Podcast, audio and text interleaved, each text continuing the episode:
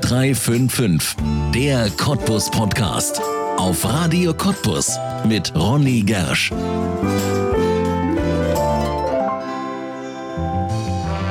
Ist einer der ältesten Berufe der Welt. Seit Jahrtausenden wird er gebraucht und früher gab es so gut wie kein Dorf ohne ihn, den Schmied. Nur noch fünf Schmiedefeuer lodern regelmäßig hier bei uns in der Lausitz. Drei davon stehen allein in der Schmiede von Erhard Merkel in Friedrichshain bei Döbern. Erhard Merkel ist der letzte Schmied der Lausitz. Erlischt sein Schmiedefeuer eines Tages, stirbt ein jahrtausendealtes Handwerk hier direkt vor unserer Haustür. Was dieser Gedanke mit dem letzten Schmied macht, was den schon 69-Jährigen noch jeden Tag an seinen Amboss zieht und ob es überhaupt noch Hoffnung für das Schmiedehandwerk hier bei uns in der Lausitz gibt, das erzählt Erhard Merkel, der letzte Schmied der Lausitz, jetzt in einer neuen Folge von 0355, der Cottbus Podcast auf Radio Cottbus und damit herzlich willkommen. Erhard Merkel, herzlich willkommen in 0355, dem Cottbus Podcast. Schön, dass Sie da sind. Ich freue mich auch, hier, hier zu sein. Ja, das freut mich ganz besonders. Wie fühlt es sich denn an, der Letzte seiner Art zu sein? Äh, das ist sehr traurig. Ich bin äh, gerne mit Schmieden äh, zusammen. So war es eben auch am 1. Januar und am 6. Januar. Da war Neujahrsschmieden im Erzgebirge, einmal im Freibergsdorfer Hammer und einmal in Lauter. Aha. Und da bin ich denen ein bisschen auf die Zehen getreten und das war eine ganz herzliche Veranstaltung jedes ja. Mal. Tatsächlich muss man das so sagen. In dieser Gegend sind Sie der Ja. letzte Schmied. Ja. Es gibt noch in Erinnerung maximal fünf Schmiedefeuer. Drei Schmiedefeuer stehen bei mir in der Werkstatt. Das ist ja verrückt. Wie passiert sowas? Wie kann ein solches Handwerk hier bei uns in der Lausitz über die Jahre einfach so ja, aussterben? Äh, es war früher so, ist das Örtchen noch so klein, ein Schmied, der muss hinne sein. Und durch die Industrialisierung wurde die Warmbearbeitung des Eisens immer weiter in die Ferne gedrückt. So arbeite ich jetzt eigentlich nur noch Denkmalpflege und Sonderwünsche für Privatkunden. Ja, drei Schmiedefeuer allein in Ihrer Schmiede. Wo steht die denn? Einmal direkt in der Schmiede und dann äh, die anderen beiden Schmiedefeuer stehen unterm Schauer, wenn ich mal äh, auswärts schmieden muss. Ja, ich meine, welchen Ort? In welchem Ort sind Sie zu. Hause? In Friedrichshain. Hier bei uns in der Lausitz. Und bis wohin kann man Ihre Arbeiten sehen oder buchen? Uh, äh, meine Arbeiten sind hauptsächlich in Sachsen zu sehen, Brandenburg, äh, in Bayern. Auch das letzte Stück, was ich voriges Jahr abgeliefert habe, das war in Ludwigslust. Ein Stück ist sogar nach Amerika gegangen. Aha. Ist also wirklich sehr breit. Ja. Und das macht einen stolz? Ja. Äh, was heißt stolz? Ich äh, fühle mich wohl, das Eisene richtig schön zu kneten. Das ist ja ohnehin die Frage. Bei einem solchen Beruf und bei dem, was Sie machen, ist das Handwerk oder ist das eigentlich schon ein bisschen Kunst? Äh, ich bezeichne es als Handwerk. Ja. Es konnte mir noch keiner beantworten, was Kunst ist. Frische Kuhscheiße am Nagel hängen. Ja. Wa- Was heutzutage an Kunst verkauft wird.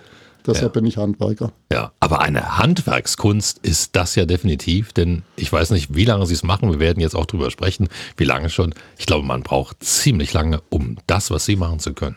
Äh, ja, ich lerne schon 61 Jahre. 61 Jahre stehen Sie am Amboss. Ja, Ja. mit acht Jahren durfte ich anfangen. Ach, guck an, als Sie so klein waren. Wie hat denn das mal angefangen? Ähm, mein Großvater war Schmied, mein Onkel war Schmied, Vater war Schmied und äh, Vater hat mich dann äh, ab und zu mit in die Schmiede genommen und mit acht Jahren durfte ich das erste Mal am Amboss stehen, mit dem Feuer spielen und natürlich mit dem Hammer und Ja. dann hat sich das so entwickelt. Ja, hat sich das so entwickelt, weil es in der Familie immer so war oder weil es eben tatsächlich auch in Ihnen eine Leidenschaft geweckt hat? Es hat in mir eine Leidenschaft geweckt. Vater hat mich ja gekannt. Er hat mich erstmal darauf so ein bisschen angesetzt auf das Schmiedehandwerk. Mhm. Und da, wie ich so richtig Feuer gefangen habe, von dem Tag an hat er richtig gegengebrummt. Harter Beruf, schwarz, dreckig und, und, und. Vater kannte mich. Was ich mir einmal in den Kopf gesetzt habe, das wurde durchgesetzt. Und wenn einer noch dagegen geredet hat, na dann erst recht. Ja. Und dann, was kam dann? Wie ist es losgegangen?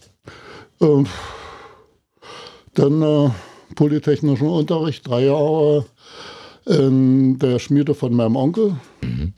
Also mein Onkel war der Meister, mein Vater war der Altgeselle. Und da gab es eben zwei Ohrfeigen. äh, wovon ich keine Ohrfeige davon bereue. Ja. Und dann ging es weiter nach Seidewinkel in die Lehre, in die neue Form. War ein DDR-Vorzeigebetrieb. Hat mir Spaß gemacht. Hat sehr viel Kraft gekostet, aber es ist sehr viel dabei rausgekommen. Ja. Und dann selbstständig mit der eigenen Schmiede? Wann ging das los? Ähm, na, mein Meister habe ich ist 78, 79 gemacht. Und dann habe ich in äh, der neuen Form in Seidewinkel gekündigt und habe 80 am 1.7. Äh, mein äh, Gewerk eröffnet in Friedrichshain. Ja. Zu DDR-Zeiten, das war ja damals auch eine besondere Zeit, so einfach selbstständig sein, so einfach war das ja gar nicht. Was war das für ein Schritt? Äh, das war ein sehr schwieriger Schritt. In Seidewinkel hatte ich mein Auskommen gehabt, mein mhm. gutes Auskommen. Und dann musste ich ja einen, einen ganz anderen Tarif ansetzen und ich habe mich durchgebissen und bis jetzt durchgehalten. Ja, immerhin. Seit 1980, wenn wir jetzt mal zusammenrechnen, wie viele, viele Jahre das sind. Womit haben Sie angefangen? Was waren so die ersten Arbeiten, die damals in Auftrag gegeben wurden? Was wollten die DDR-Bürger? Ähm, Leuchter, also Schmuck für innen und für außen. Mhm. Ja, es fing klein an. Ja. Und wurde dann von Mal zu Mal immer größer. Dann zur Wendezeit, kurz vor der Wendezeit, da hatte ich ein richtig schönes großes Tor in Auftrag. Das durfte nur geschmiedet werden. Keine Schweißnaht dran, mhm. nichts. Wirklich nur geschmiedet, alles dann zusammengenietet. Es ist ein Rankenwerk geworden an einem äh, Gitter. Mhm. Mhm. Spannende Aufgaben. Auch schon mhm. damals, oder? Auch schon damals, ja. Ja. Dann hat sich das Ganze ja etwas weiterentwickelt. Erhard Merkel ist heute jemand, ähm, der mir mal bei einer Sendung hier bei uns auf Radio Cottbus im Studio erzählt hat, er macht Sachen, die kein anderer machen will. Wie kam das? Ähm, ich bin Handwerker. Mhm und schmiert mit Leidenschaft. Und äh, wer fasst jetzt gerne noch einen Hammer an? So, und damit ist das so gekommen, dass ich Sachen mache, die kein anderer mehr machen will. Ja, und wahrscheinlich auch machen kann, oder? Machen können, können so viele, aber die wollen nicht mehr. Hm. Das liegt woran? Äh, das liegt woran, dass, weil das Schmiedehandwerk ach, das ist doch sowieso der letzte Renner. Ja, ist das wirklich so? Ähm, es wird vom Staat aus so gefördert, den Schmiedeberuf, der wurde schon äh, äh, zur Wendezeit abgeschafft. Ach. Ich darf keinen Schmied mehr ausbilden. Mhm. Und ich sollte mich nach der Wende dann äh, Metallbauer nennen. Ah ja. Und da habe ich zur Handwerkskammer gesagt, wenn ihr das macht, kriegt ihr von mir kein Geld mehr. Und noch ein paar Worte dazu. Und drei Tage später habe ich schriftlich gekriegt, dass ich mich weiter schmieden nennen darf. Ja, aber den Beruf gibt es als Ausbildungsberuf tatsächlich nicht mehr. Das heißt heute Nein. Metallbauer, oder wie? Metallbauer, Fachrichter Metallgestaltung. Aha. Aber was macht der Dorfschmied? Was macht er? Ja. Äh, es gibt noch so viele Sachen im Dorf, die geschmiedet werden müssen. Oh, und Metallgestalter wird sich damit nicht gerade beschäftigen. Deshalb bei mir das Handwerk. Ja. Wobei man ja dazu sagen muss, sie haben sich viele Jahre trotzdem, trotz dieser komischen Umbenennungen, trotzdem um den Nachwuchs gekümmert. Ja. Oh. Jeder, der zu mir gekommen ist und wollte einen Rat, hat ihn äh, bekommen. Und ich war auch sehr viel bei Schmiedetreffen, auch im tschechischen Helfstehen. Da konnte ich den äh, Leuten über die Schulter gucken und die bei mir. Und äh, bei so einem Schmiedetreffen guckt immer jeder den anderen an, wie macht er was. Mhm. Also früher war es Geheimnisverrat. Heute äh, zur Erhalt des Handwerks, des Schmiedeberufs. Gerade diese Schmiedetreffen, das ist ein Geben und Nehmen. Ja, heute tauscht man sich aus. Hat sich ja. auch geändert in diesem Bereich. Im Erzgebirge war es so, wie ich da das erste Mal mit den äh, Kollegen zusammengekommen bin. Was will denn der hier? Mhm. Was will denn der Lausitzer hier? Oh, zwei Jahre später, ach, der Lausitzer ist da. Wieder zwei Jahre später, oh, Merkel ist da. Dann äh, wieder zwei Jahre später haben sie mich gesucht, wo, wo ist Erhard? Ach, Erhard ist da, Schmiedetreffen ist gelungen schon, schon im Vorfeld, äh, ich war da und die Stimmung war da. Ja. Was sind das für Leute? Was sind das für Menschen, die Schmiede mal in ihrem Leben gelernt haben und geworden sind und bis heute ja noch sind, offensichtlich da im Erzgebirge, ja. wenn man sich da trifft? Was sind das für, was ist ein Schlag für ein Mensch? Ähm, Eigenbrötler. Ja. Eigenbrötler, die aber das Gemeinschaftsgefühl suchen. Trotzdem ist immer noch so eine kleine Hemmschwelle zwischen Schmied und Schmied es dauert lange, die zu überschreiten, dass man sagt, so, mit dem gehe ich los. Ja. Woran liegt das? Ähm, ist der andere bereit, was zu geben, dann gebe ich auch was. Ah. Hm. Aber erstmal diese Schwelle zu überschreiten, das ist etwas langwierig. Ja. Jetzt würde ich mit Ihnen gerne mal gedanklich natürlich in Ihre Schmiede gehen. Wie sieht der Alltag von Erhard Merkel aus? Was passiert morgens in der Schmiede? Wie geht's los und was passiert dann? Halb sechs klingelt der Wecker. Dann äh, Frühstück. Dann geht es erstmal ins Büro, an den Rechner, die Post angucken und dann geht es raus in die Schmiede. Das erste ist Feuer machen und dann äh, schon vorbereiten, was eigentlich gemacht werden soll. Und dann geht es ran ans Feuer. Ja. Am Feuer, das heißt, es muss ja erstmal wahrscheinlich eine ganze Weile heiß werden oder ist das heutzutage so eine Technik angeschaltet und sofort ist es da? Äh, naja, gut.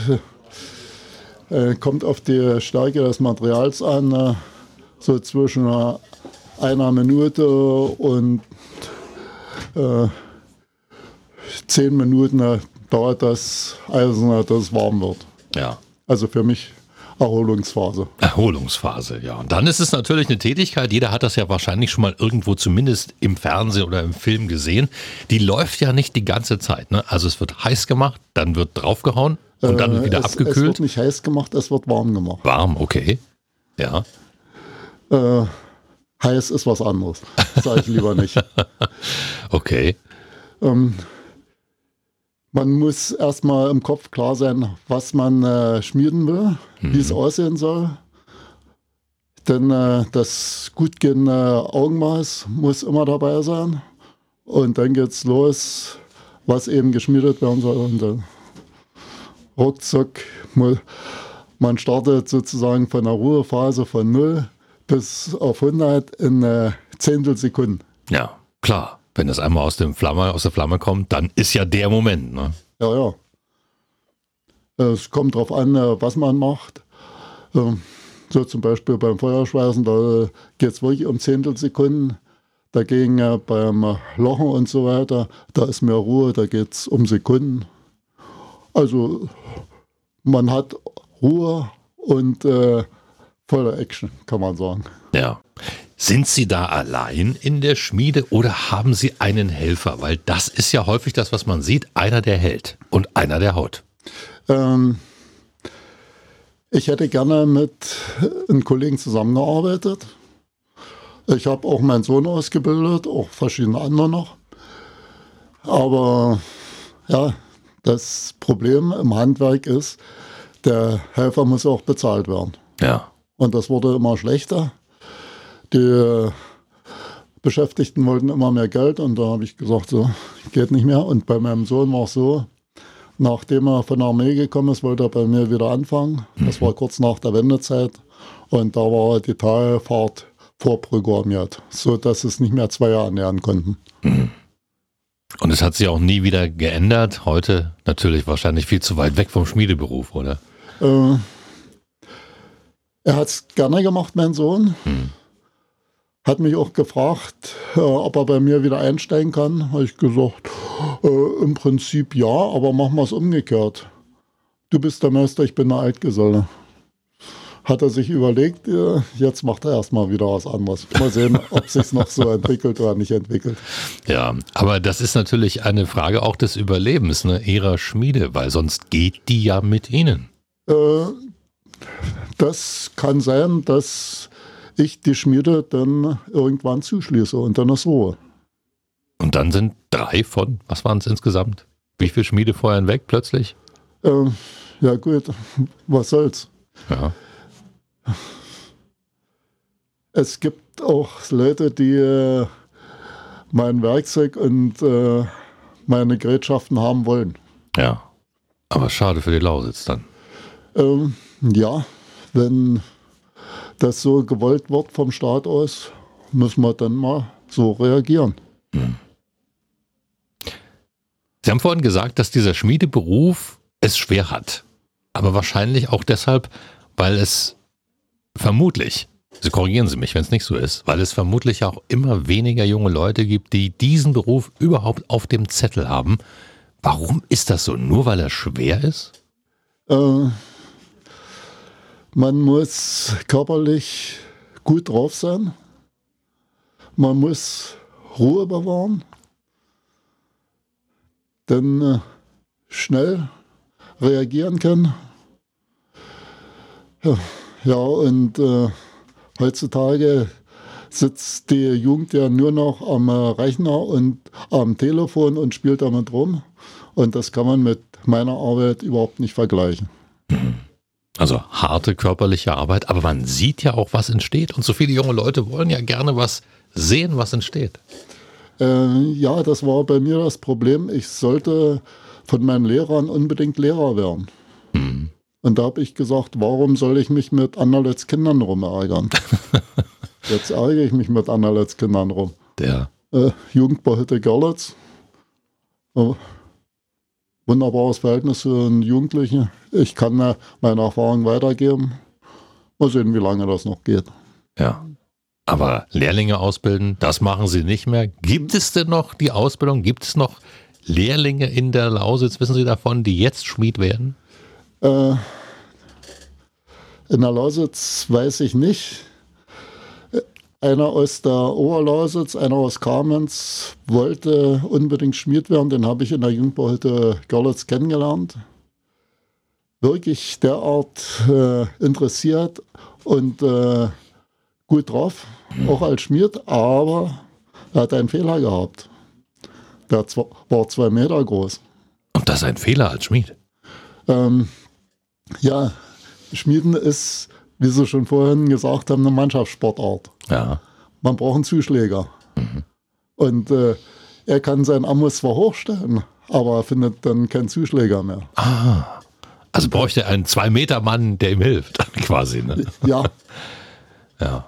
Und da musste ich ihm abraten, er hat äh, dann, wie ich ihm das gesagt, fast geheult. Ja. Habe ich ihm erklärt, warum, wieso. Hat er eingesehen, aber trotzdem habe ich gesagt, das kannst du als Hobby machen, aber nicht als Beruf. Hm. Wenn man nur gebückt dasteht, ist der Rücken ruckzuck fertig. Ja. Überhaupt eine wichtige Frage. Wie geht denn das auf den Körper? Ich meine, wenn man Sie anguckt, Sie stehen ja voll im Saft noch. Das ist ja überhaupt nicht zu sehen. Ich weiß gar nicht, jetzt habe ich gar nicht geschaut, wie alt Sie sind, aber das scheint ja bei Ihnen alles noch gut zu funktionieren. Ja, Kommt das durch die Arbeit? 69 gehe ich noch wandern, mach das, mach das. Bis vor ein paar Jahren bin ich noch klettern gegangen. Nun nicht mehr. Ja. Aber das scheint ja offensichtlich ein Beruf zu sein, der ihn auch fit hält. Ja. Ja.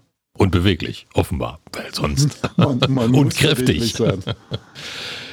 Die Arbeiten, die Sie machen, wir haben vorhin schon drüber gesprochen, das sind besondere Arbeiten. Sie arbeiten vor allem auch im Denkmalschutz. Was erhalten Sie da?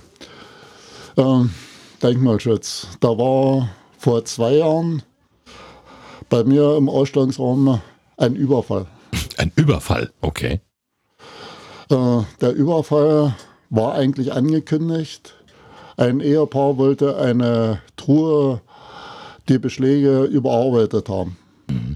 Eine Truhe kann sein, die ist 50 Zentimeter lang, ist einen Meter lang oder ist eine Meter 60 lang. Und das waren Meter 60, 1,20 Meter hoch und 1 Meter breit. Oh, das ist eine gewaltige Truhe. Ja, eine Ausstellertruhe. Wie die Truhe gebracht worden bin, war ich gerade mal einkaufen gewesen. Ich komme wieder, gucke in den Ausstellungsraum rein. Ich bin nicht mehr in den Ausstellungsraum reingekommen. Das war der Überfall. Ja. So, und da habe ich dann meine anderen Kunden absagen müssen, dass die fünf Wochen mindestens warten müssen, damit die wieder drankommen. Ich musste ja die große Truhe aus dem Ausstellungsraum rauskriegen, damit ich wieder mit meinen Kunden äh, verhandeln kann. Klar. Das war eine herrliche Arbeit, die habe ich hier auch in der Mappe drin. Das, Die liegt vor uns hier so eine richtig schöne Mappe. Und da Fotos immer drin von den ja, Schmiedestücken. Wie nennt man das? Schmiede, Schmiedestücken? Wie ist das? Schmiedestück. Schmiedestück. Mhm. Ja, Und mit dieser Truhe hat das angefangen, die denkmalpflegerische nein, Arbeit? nein, nein. Das hat schon in Seidewinkel angefangen. Eigentlich zu meiner Lehre schon. Äh, Sch Schmuck am äh, Bau. Mein äh, Prüfungsstück, damit ich zur Lehre aufgenommen wurde, war hier in Cottbus das Aushängeschild von der Molle.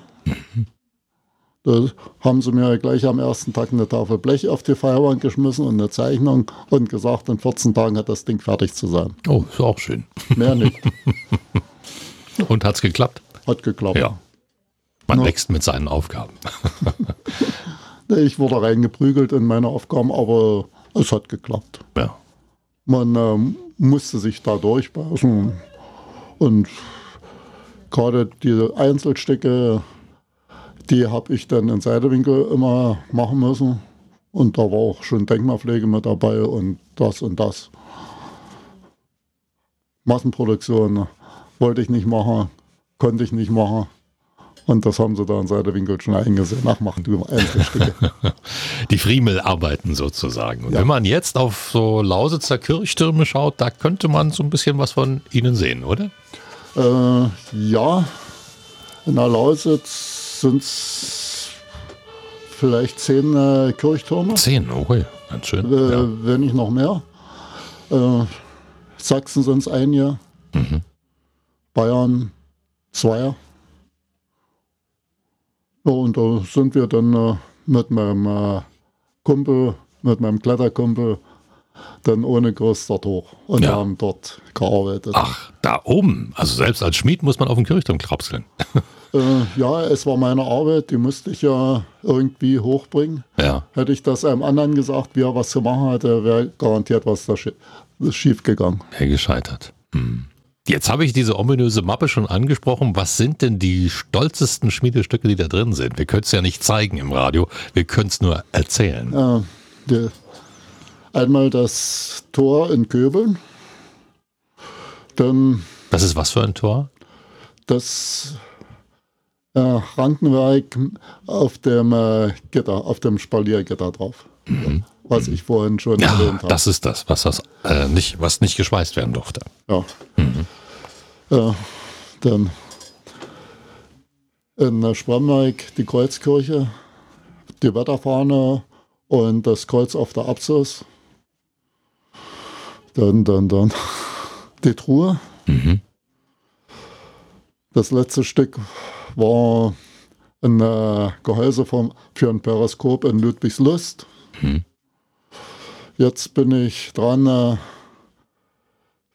für Branitz, fürs Erbbegräbnis, die Tore zu machen. Mhm. Im Moment sind die Zaunsäulen fertig.